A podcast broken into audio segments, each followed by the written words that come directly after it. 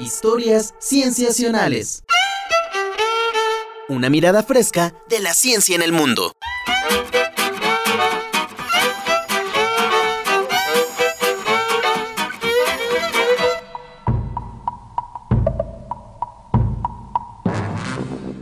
Seguramente en algún momento, ya sea en películas, libros, series o de voz en voz, has escuchado hablar de que solo usamos el 10% del cerebro y que, de usar y superar este porcentaje, despertarían en nosotros poderes ocultos, capacidad de aprendizaje asombrosa o habilidades que superan la imaginación. Pero, para ser francos, este ha sido un mito que va para un siglo de existir y el cerebro pide que se le dé su lugar.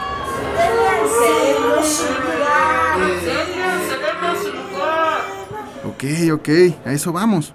Pero con calma. Primero, ¿de dónde surgió y por qué está tan arraigado en nuestra cultura? En el siglo XIX, en el mundo del estudio del cerebro, existía una amplia discusión acerca de cuáles eran las regiones del cerebro que usábamos para ejecutar ciertas tareas.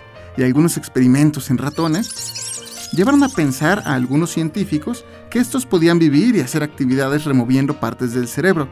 Pero se dice que estas investigaciones solo probaban tareas simples, y eso los llevó a conclusiones un tanto exageradas. Sin embargo, esto solo planteó parte de la corriente del mito, y en general se dice que inició con formalidad a principios del siglo XX. Probablemente, cuando William James, médico y entusiasta de la psicología de Estados Unidos, publicó en su libro Las energías del hombre, de 1908, lo siguiente. Estamos haciendo uso de solo una pequeña parte de nuestros posibles recursos físicos y mentales, que en parte estaba influenciado por aquellas corrientes del siglo pasado. Lamentablemente, Lowell Thomas, un periodista de aquellos tiempos, avivó el fuego cuando escribió el prólogo del bestseller Cómo ganar amigos e influenciar a las personas de Dale Carnegie, una cita errónea de William James, en donde le atribuía el haber dicho que el hombre promedio solo desarrolla el 10% de su habilidad mental latente. Y a partir de este momento, el mito no se pudo detener.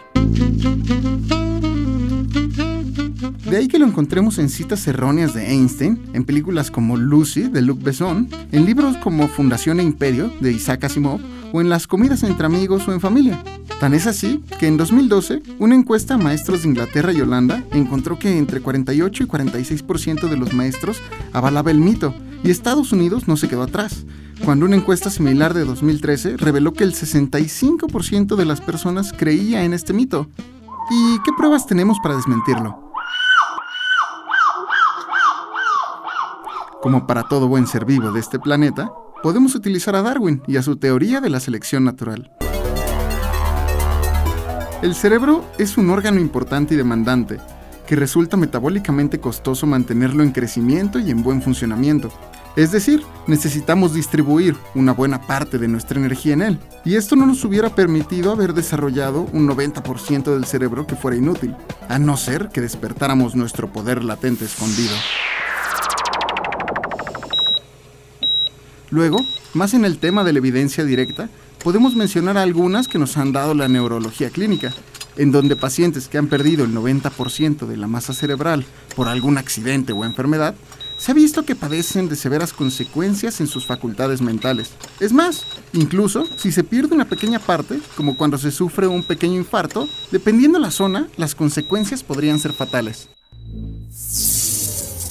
Además, otros métodos de estimulación eléctrica han fallado en encontrar un área que no ocupemos. Todas, al ser estimuladas, tienen una respuesta de alguna u otra forma.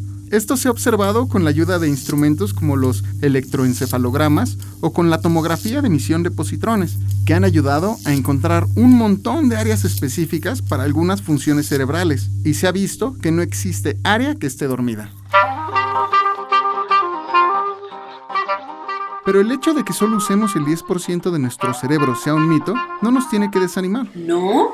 ¿Y entonces?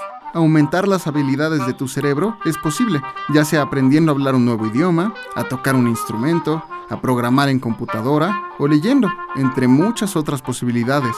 Y solo se requiere constancia, ganas y actitud. Incluso, si tienes poco tiempo, les recomendamos usar Lumosity, L-U-M-O-S-I-T-Y, una página de internet administrada por investigadores del tema, que les ayudará a desarrollar las habilidades que más les interesen.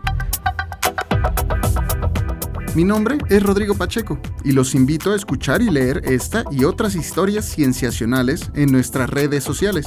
Nos pueden buscar en Facebook, Tumblr, WordPress y SoundCloud como Historias Cienciacionales, todo con C, y en Twitter como arroba cienciacionales. Hasta pronto. Historias cienciacionales. Esto fue una coproducción de Historias Cienciacionales y la Dirección General de Divulgación de la Ciencia de la UNAM.